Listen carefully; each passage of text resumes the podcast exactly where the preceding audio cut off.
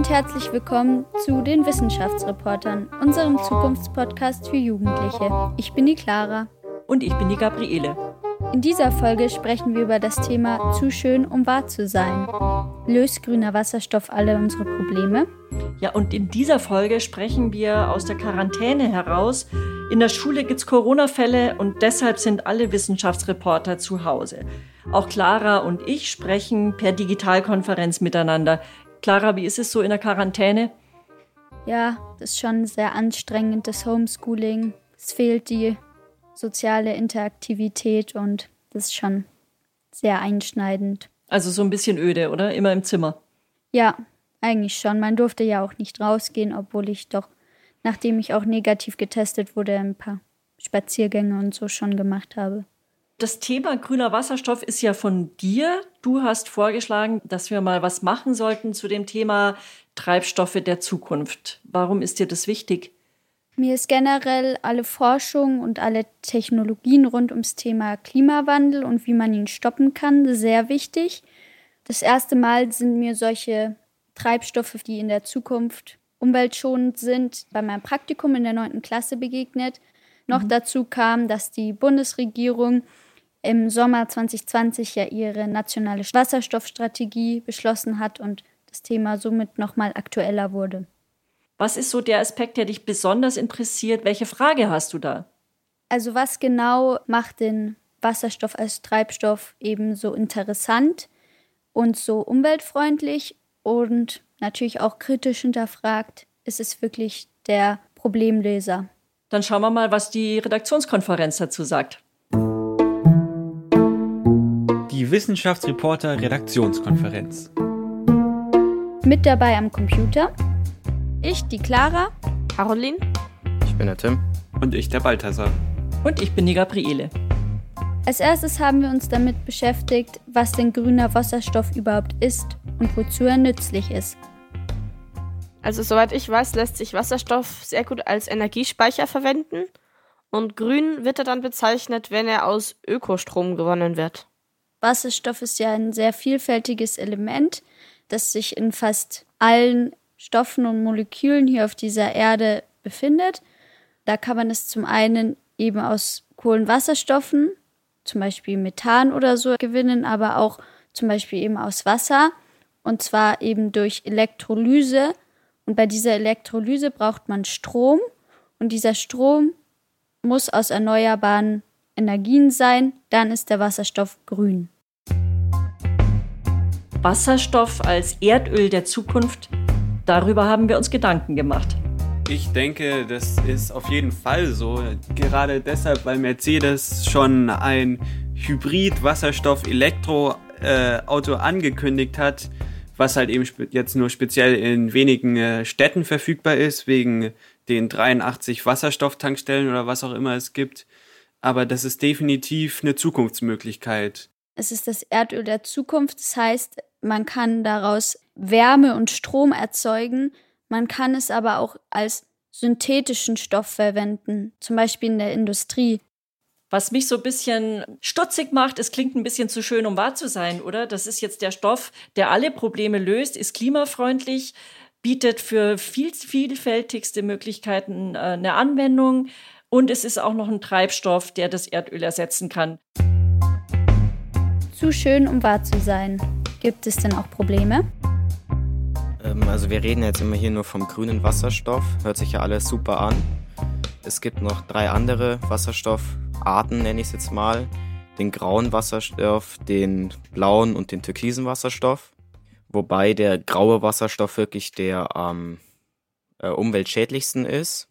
Und dieses CO2, was dabei entsteht, wird einfach so dann in die Atmosphäre abgegeben. Also meine Frage wäre halt einfach, wie viel von diesen drei anderen Wasserstoffarten auch benutzt werden, ohne dass man da eigentlich davon so viel mitbekommt.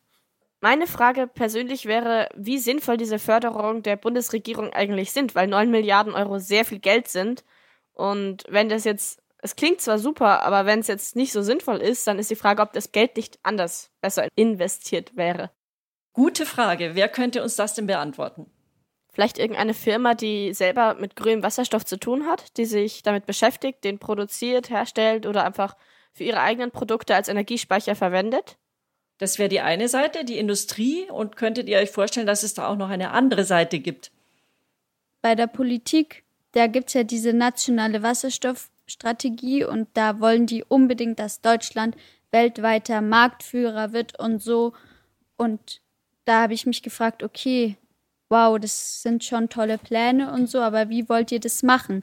Damit grüner Wasserstoff umweltfreundlich ist, muss er aus erneuerbaren Energien sein. Und diese erneuerbaren Energien, die wir für die Herstellung von dem Wasserstoff brauchen, um genügend Energie zu haben, die haben wir nicht. Da hat die Bundesregierung geschlafen. Da fände ich es auch super interessant, wenn man irgendwie auch einen Politiker oder so kriegen könnte. Das ist die Frage, wie viel grünen Wasserstoff muss Deutschland importieren, wenn es jetzt so weitergeht, zum Beispiel mit diesen Autos oder so. Und wenn wir 2050, wenn wir jetzt so weitermachen wie bis jetzt, von der Planung her müssten wir 2050 über 45 Millionen Tonnen Wasserstoff importieren. Und zum Schluss haben wir uns überlegt, an wen wir unsere Fragen richten können und wer auch einen kritischen Blick auf die nationale Wasserstoffstrategie der Bundesregierung werfen könnte.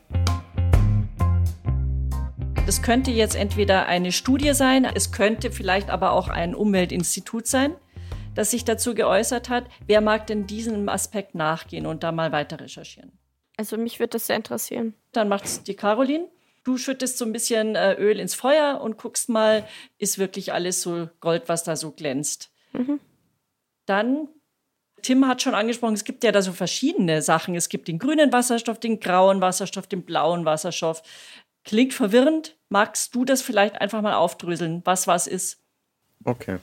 Super. Und die Fiona hat auch sich bereit erklärt, noch einen Beitrag zu recherchieren. Vielleicht, was sagt die Politik dazu? Aber auch auf Bundesebene nochmal diese Rieseninitiative vorstellen. Wofür sollen denn die 9 Milliarden eigentlich ausgegeben werden? Ja, das war's mit unserer Redaktionskonferenz. Jetzt geht's los mit der Recherche. Das Interview.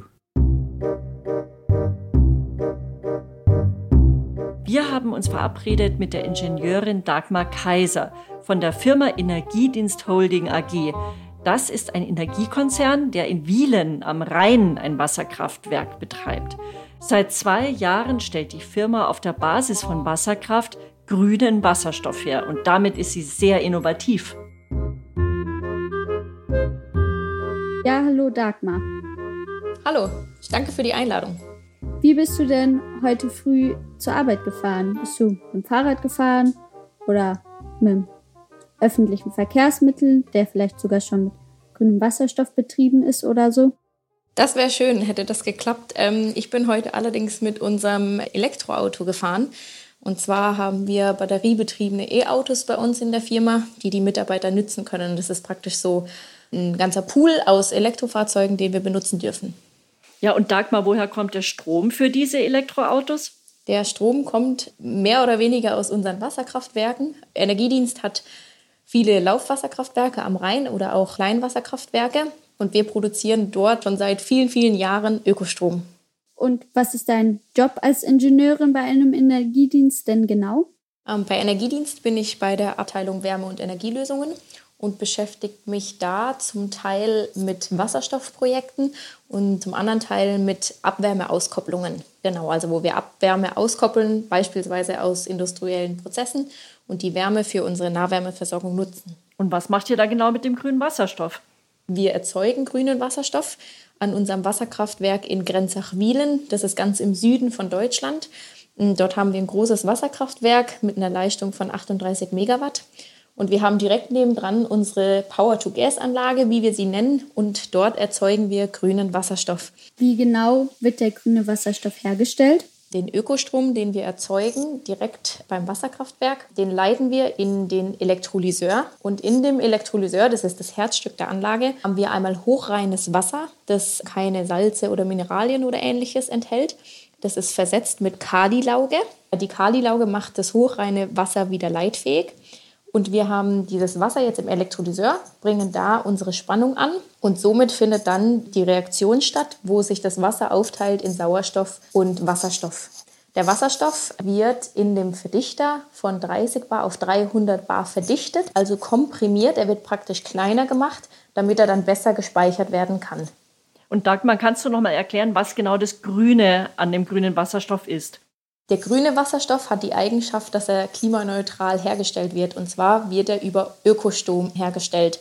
Das ist dann im Unterschied zum grauen Wasserstoff CO2-neutral. Der graue Wasserstoff wird über Erdgas hergestellt. Und wenn man den Wasserstoff verbrennt, also eigentlich egal welchen, was passiert dann? Wenn man Wasserstoff verbrennt, beispielsweise in, in, einer, in einer Brennstoffzelle von einem Pkw oder einem, einem Lkw, ähm, kommt hinterher nur Wasserdampf raus kein CO2. genau zu diesen verschiedenen farbigen Wasserstoffen hat auch unser Podcaster Tim recherchiert und uns das Ganze mal zusammengefasst. Wissenschaftsreporter Recherche der grüne Wasserstoff wird ausschließlich aus erneuerbaren Energieträgern wie zum Beispiel durch Wind- oder Solarkraft gewonnen. Der türkise Wasserstoff wird bei der Spaltung von Methan durch hohe Temperaturen gewonnen und dabei entstehen keine klimaschädlichen Stoffe, das heißt er ist klimaneutral. Der blaue Wasserstoff wird aus fossilen Brennstoffen gewonnen und das CO2, was dabei entsteht, wird gesammelt und dann gespeichert oder zur Herstellung von Kraftstoffen benutzt. Der ist auch klimaneutral. Und jetzt kommen wir zum grauen Wasserstoff, der schlechteste, der wird auch aus fossilen Brennstoffen gewonnen. Aber das CO2, was dabei entsteht, wird ungenutzt und ungefiltert in die Atmosphäre abgegeben, was den Treibhauseffekt leider enorm verstärkt. Deutschland weiß es und will bis 2050 klimaneutral werden. Das heißt, leider haben sie noch einen langen Weg vor sich, bis wirklich ganz Deutschland mit grünem Wasserstoff dann sozusagen versorgt werden kann. Also Tim hat das recherchiert, die Farbenlehre des Wasserstoffs grau, blau, grün, türkis. Ihr macht ja nur grünen Wasserstoff. Warum setzt man dann nicht überhaupt nur auf grünen Wasserstoff und würde der reichen, um all den Wasserstoff decken zu können? Da ist so das Kernproblem, was wir haben, der Knackpunkt an der ganzen Geschichte. Wenn man den ganzen erneuerbaren Strom, den wir jetzt in Deutschland erzeugen, wenn man den umwandeln würde in grünen Wasserstoff, dann würde das ganz knapp vielleicht für die chemische Industrie reichen und für mehr nicht. Von dem her ist es nicht möglich, dass wir mit der Erzeugung, die wir jetzt in Deutschland haben oder auch mit dem erneuerbaren Strom, den wir jetzt in Deutschland haben, den kompletten grünen Wasserstoffbedarf in Deutschland zu decken. Es wird also darauf rauslaufen, dass wir über kurz oder lang grünen Wasserstoff importieren müssen. Du hast ja schon verschiedene Anwendungsbereiche angesprochen. An wen liefert ihr denn? Wir liefern unseren grünen Wasserstoff momentan an zwei Projekte. Zum einen ist es an unsere heimische Industrie. Und zwar wird dort erforscht, ob unser grüner Wasserstoff den grauen Wasserstoff ersetzen kann in der Vitamin B12-Produktion. Unser grüner Wasserstoff, also da geht es mehr oder weniger auch um die, um die Reinheit des Ganzen. Wir produzieren äh, Wasserstoff der Qualität 5.0. Das heißt, das ist 99,999-prozentiger Wasserstoff, also hat eine extrem, einen extrem guten Reinheitsgrad. Und zum anderen wird unser grüner Wasserstoff an ein Projekt geliefert, wo Brennstoffzellenbusse im Einsatz sind, die mit unserem grünen Wasserstoff betankt werden. Was ist denn der Vorteil daran, wenn Brennstoffzellen in Bussen damit betankt werden? Ich sehe als Vorteil, dass es damit praktisch ähm, die herkömmlichen Treibstoffe ersetzt, wie beispielsweise Diesel oder Benzin. Und ich sage, da die öffentlichen Verkehrsmittel oder auch Lkw oft lange Transportwege haben und nicht viel Zeit haben, um über eine Batterie aufzuladen oder eben über Batterien praktisch zu laufen, finde ich den Wasserstoff dort als Treibstoff ziemlich attraktiv. Also du siehst den Wasserstoff eher als Ersatz für Erdöl oder Erdgas und nicht so als Ersatz für Kunststoffe oder Dünger. Stimmt das? Ja, also natürlich wäre es wünschenswert, wenn wir allen grauen Wasserstoff, der durch Erdgas oder Erdöl erzeugt wird, wenn wir den ersetzen könnten durch grünen Wasserstoff. Aber natürlich wäre wär das das große Ziel, zu sagen, wir ersetzen den grauen Wasserstoff komplett durch den grünen und sind so mit äh, CO2-neutral. Die Bundesregierung will ja die grüne Wasserstofftechnologie mit viel Geld fördern, sprich Deutschland sieht im grünen Wasserstoff so eine Art Erdölersatz oder Kraftstoff der Zukunft. Neun Milliarden Euro fließen da rein. Das hat Fiona recherchiert. Die Wissenschaftsreporter Recherche. Grüner Wasserstoff ist seit Jahren ein Schwerpunktthema der Politik. Genauer gesagt der Energieforschungsförderung des Bundesforschungsministeriums. Der Staat investiert wahnsinnig viel Geld in die Forschung. Für die Entwicklung neuerer und klimafreundlicher Wasserstofftechnologien stehen 9 Milliarden Euro zur Verfügung. Mit der sogenannten Nationalen Wasserstoffstrategie wird das weitere Verfahren mit dem Wasserstoff geregelt. Doch warum fließt überhaupt so viel Geld in den grünen Wasserstoff? Grüner Wasserstoff wird klimaneutral erzeugt und kann deshalb als klimafreundlicher Energiespeicher verwendet werden. So argumentiert das Bundesministerium für Bildung und Forschung. Zudem ist es leicht transportierbar.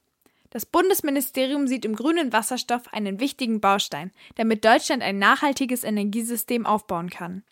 Die Idee hinter der nationalen Wasserstoffstrategie ist, grüner Wasserstoff soll möglichst breit verwendet werden.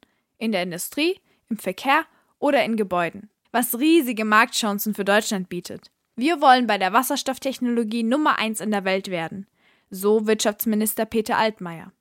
Deutschland hat also das Ziel, globaler Vorreiter bei Wasserstofftechnologien zu werden, weshalb Millionen in die Forschung investiert werden, um hochinnovative Ansätze zur Produktion, zum Transport und zur Nutzung zu entwickeln. Das heißt, dass wir uns der Nachhaltigkeit und den Klimazielen durch den grünen Wasserstoff eventuell in den nächsten Jahren um einige Schritte nähern können. Ja, 9 Milliarden Euro. Das ist ganz schön viel Geld.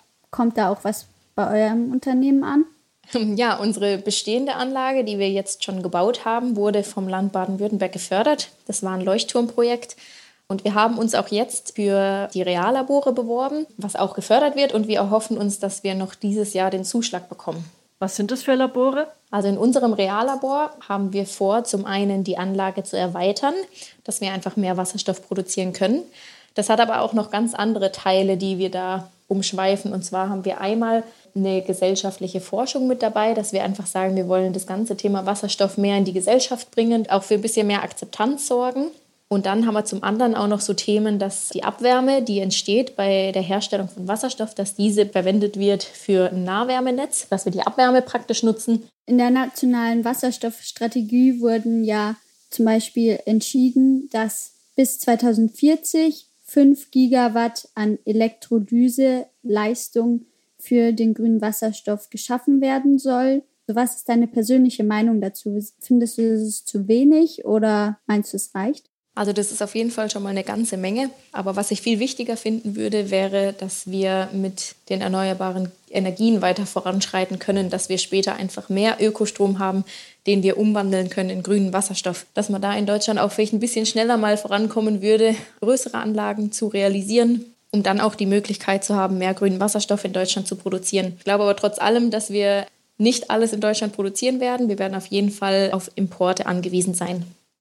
Dagmar, wo liegen da noch die Nachteile? Wo ist noch Unerforschtes, wo man weiterkommen muss?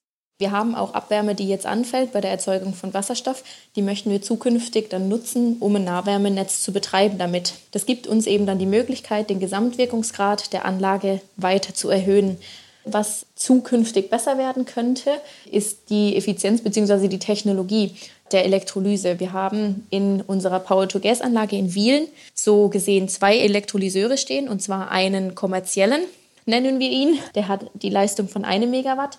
Und wir haben einen Forschungscontainer nebendran stehen von der ZSW, das ist das Zentrum für Sonnenenergie und Wasserstoffforschung. Und die haben dort nochmal einen eigenen Elektrolyseur mit 0,3 Megawatt, bei dem sie neue Elektrodenbeschichtungen erforschen. Geht es da um Materialien? Kann man da viel erreichen, wenn man andere, bessere Materialien findet? Genau, also da geht es mehr oder weniger drum. Und zwar haben sie die Leistungsdichte um 20 Prozent steigern können durch eine neue Elektrodenbeschichtung.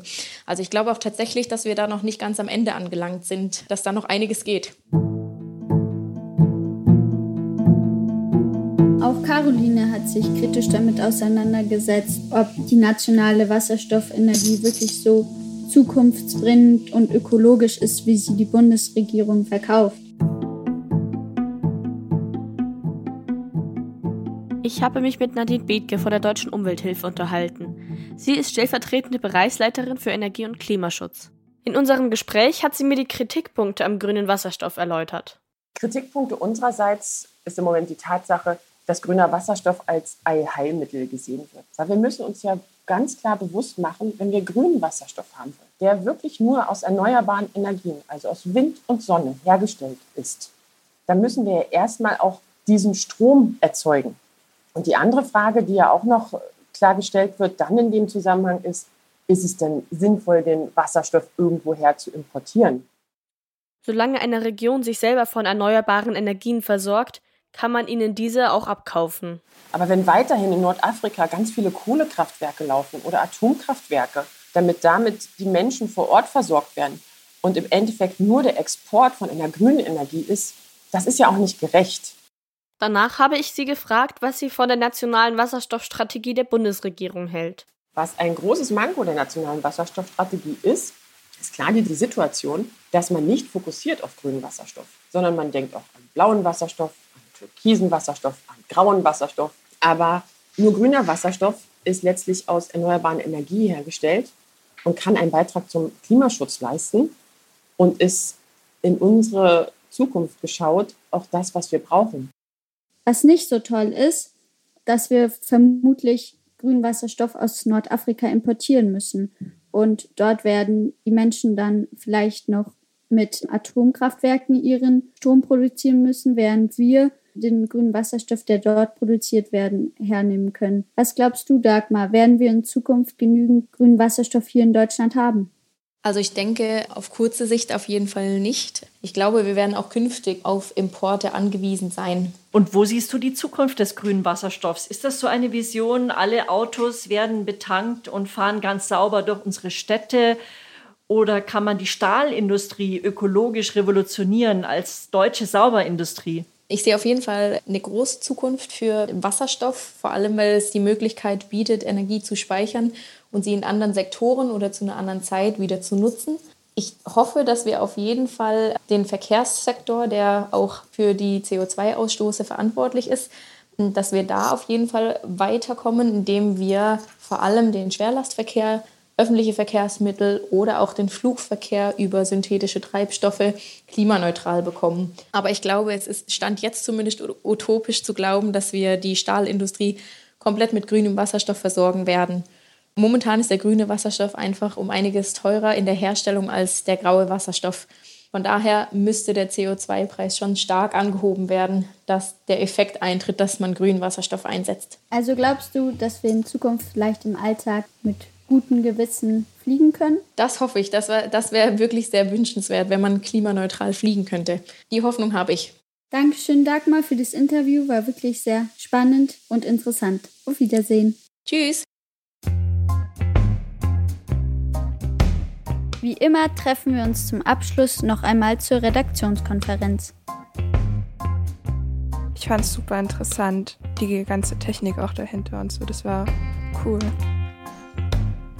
fände es schon noch ganz cool, hätten, hätten wir noch ein Beispiel aus der Industrie gehabt. Das wäre dann schon fast eine eigene Folge wahrscheinlich, wenn man das dann macht. Die Frage ist dann, ob sie auch überhaupt das dann machen, weil teilweise ist es ja dann so, dass irgendwie beim grauen Wasserstoff habe ich mal gehört, dass die irgendwie, die wollen gar nicht so wirklich dann Interview machen, dass man gar nicht wirklich erfährt, wie groß es wirklich ist, dieser Schaden der Umwelt und sowas manchmal. Also dass man da doch Sachen raussuchen muss, die vielleicht auch sozusagen ja auch gut sind, der blaue, der türkise, weil man davon eigentlich sehr wenig hört. Ich weiß von meinem Vater, der arbeitet bei der Bayerischen Schlösserverwaltung und muss sich auch, ähm, also ist sozusagen Denkmalpfleger und muss sich auch um Schloss Neuschwanstein kümmern. Dort wurde jetzt neulich eben angefragt, ob die denn nicht ein Pilotprojekt für, dass man Erdöl zu, oder Erdgas zum Heizen nimmt, eben Wasserstoff zum Heizen nimmt. Mit meiner Interviewpartnerin, die habe ich auch gefragt und die hat gesagt, dass es jetzt erstmal zum Heizen wahrscheinlich nicht verwendet wird, da, da das einfach Verschwendung wäre, weil der wird ja teuer hergestellt und ist auch einfach grün und äh, energiefreundlich. Das wäre einfach eine totale Verschwendung. Das ist auch für meinen Papa eben wichtig bei den Schwansteinen, dass es halt sicher ist. Da gibt es ja beim Wasserstoff immer noch mal diese Vorstellung, dass es extrem explosiv ist und so. Klar ist es, aber Erdgas ist auch nicht ganz ungefährlich.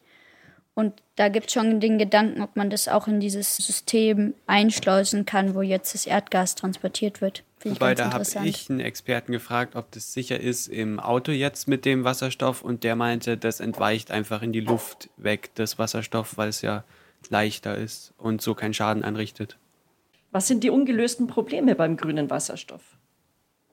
Dass der grüne Wasserstoff nur für Teilbereiche der Industrie verwendet werden kann zum Beispiel für Autos oder so ist es nicht unbedingt sinnvoll, sondern eher für die Stahlproduktion meistens. Das, was wir in Deutschland an grünem Wasserstoff herstellen, reicht das?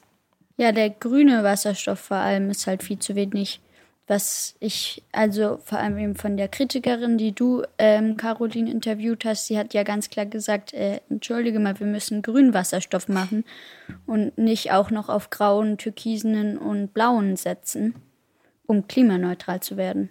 Aber andererseits muss man auch sehen, dass der grüne Wasserstoff auch noch nicht keine Endlösung sein kann, weil um den zu erzeugen, braucht man ja eben auch Windräder und die werden auch nicht klimaneutral hergestellt. Ja, eben, dass man vorher ansetzt, den Schritt vorher macht und erstmal schaut, dass man diese erneuerbaren Energien überhaupt erstmal klimafreundlich gewinnen kann und dann damit den grünen Wasserstoff erzeugt. Und das geht ja in Deutschland einfach immer noch viel zu langsam, erneuerbare Energien und so. Ja, wir reden dauert von 2050 oder so, aber das ist halt 30 ja. Jahre hin. Ich meine, da sind wir dann, haben wahrscheinlich Kinder und ja. Wir haben ja die Frage gestellt, zu schön, um wahr zu sein. Löst grüner Wasserstoff alle Probleme? Also ich schätze mal, dass der grüne Wasserstoff einige Probleme schon lösen könnte, wenn halt auch die erneuerbare Energie dann 100% erneuerbar ist. Aber ich denke halt auch, dass es nicht fair wäre, wenn wir grünen Wasserstoff importieren würden, nur damit wir sagen können, ja, wir sind jetzt klimaneutral. Also ich denke, es ist auf jeden Fall momentan noch zu schön, um wahr zu sein. Das würde ich auch sagen. Ich würde sagen, das verschiebt einfach nur die Probleme von hier Europa nach irgendwelche dritte Weltländer, wo man das halt eben mehr oder weniger ungesehen machen kann und wahrscheinlich auch darf. Naja, also tendenziell ist der Gedanke ja eigentlich gar nicht so schlecht, dass man sagt, okay, wir können hier in Deutschland, die Sonnenkraft ist ja einfach nicht so stark. Da hat man einfach eine höhere Leistung und dann ist es halt einfach sinnvoller, dort ähm, erneuerbare Energien herzustellen. Das ist schon ein richtiger Gedanke meiner Meinung nach. Aber natürlich muss man da aufpassen, dass man die Leute nicht ausbeutet. Dazu gesehen gab es ja auch mal Pläne, einfach die komplette Wüste voller Solaranlagen zu stellen und die produzieren dann halt eben für uns hier den Strom. Und ja, aber da ist halt eben dann auch immer noch das Problem, dass man eben diese seltenen Erden braucht, um Solaranlagen herzustellen und die sind eben selten. Wir haben ja so geendet, oder Dagmar hat geendet mit dem Ausblick, wäre schön, wenn wir klimaneutral fliegen könnten. Glaubt ihr daran?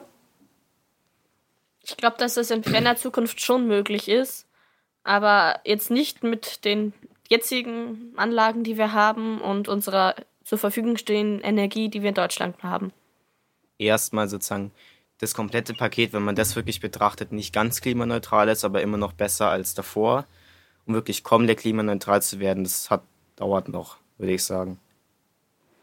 Also ich denke, man kann nie so werden, dass man, wenn man als Mensch einfach die Erde verändert und zu leben, wie wir leben, was ja eigentlich nicht schlecht ist, kann man nie sozusagen die Umwelt immer schützen mit allen Bereichen, die man haben will. So. Und ich denke aber, wir können es eben schaffen, dass wir die Welt so beeinflussen, dass sie sich nicht so verändert, dass es dem Menschen schadet.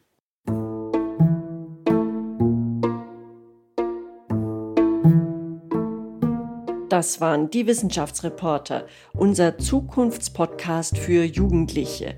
Was denkt ihr denn zum grünen Wasserstoff? Ist das eine Zukunftstechnologie und Gibt es überhaupt genug davon? Schreibt uns doch per Instagram oder wir sind auch auf Twitter. Ihr könnt uns natürlich auch eine Mail schicken an info at diewissenschaftsreporter.de.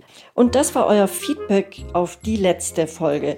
Holger ist ein älterer Hörer, der hat geschrieben, es ist gut, wenn sich die Kinder Gedanken über die Umwelt machen. Wir Älteren haben nicht immer die richtige Antwort gewusst. Die Enkelgeneration wird es vielleicht besser machen und Anna gehört zur Enkelgeneration. Sie schreibt uns, ein sehr interessantes Thema und schön, wie ihr es entwickelt habt. Ich habe echt gern zugehört und folge jetzt dem Podcast auf Spotify. Würde uns freuen, wenn ihr auch wieder dabei seid bei unserer nächsten Folge. Da sind wir ganz weit weg, ganz weit weg und ganz nah zu Besuch bei Nobelpreisträgern. Was sind eigentlich schwarze Löcher? Hört uns zu und empfiehlt uns weiter.